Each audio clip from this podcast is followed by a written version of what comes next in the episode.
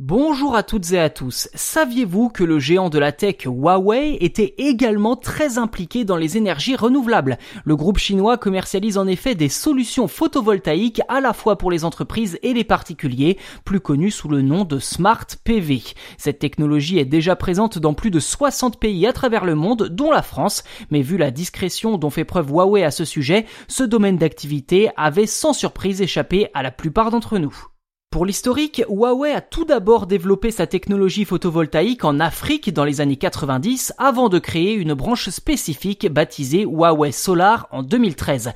Mais avec la lutte contre le réchauffement climatique, la donne a changé et la demande en panneaux solaires augmente chaque jour un peu plus dans le monde.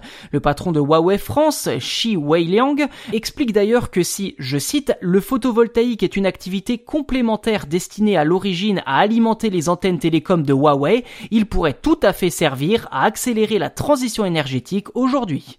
Le géant chinois n'est clairement pas un pionnier dans le domaine, mais a une stratégie très précise pour s'imposer. Huawei ne compte pas fabriquer les panneaux solaires en tant que tels, mais préfère se focaliser sur les ondulateurs. Il s'agit d'ailleurs d'un équipement électronique essentiel qui convertit le courant électrique continu produit par les panneaux solaires en courant alternatif. Sauf que les ondulateurs Huawei ne sont pas traditionnels, mais numériques. Cela signifie qu'ils sont connectés ensemble de manière à faciliter leur maintenance qui se fait de façon centralisée.